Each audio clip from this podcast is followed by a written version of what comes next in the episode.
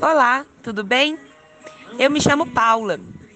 Eu e o meu amigo Ediceu vamos falar um pouco sobre o setor brasileiro de árvores plantadas em 2019, de acordo com o relatório anual da indústria brasileira de árvores de 2020. De acordo com o relatório anual do Instituto Brasileiro de Árvores de 2020, o setor florestal apresenta 1,2% do PIB nacional e receita bruta total de 97,4 bilhões de reais.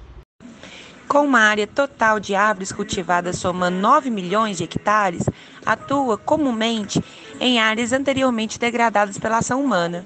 Com um olhar cuidadoso para o meio ambiente, o setor conta com 5,9 milhões de hectares destinados para áreas de preservação permanente, as APPs, reserva legal e reservas particulares do patrimônio natural.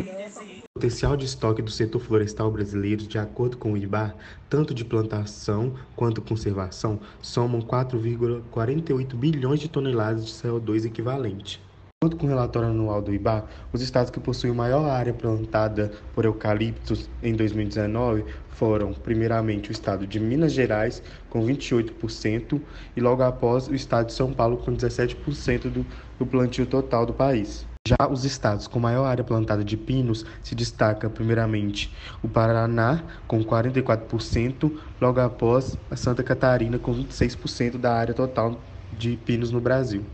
E o nosso podcast fica por aqui. Muito obrigado, até a próxima.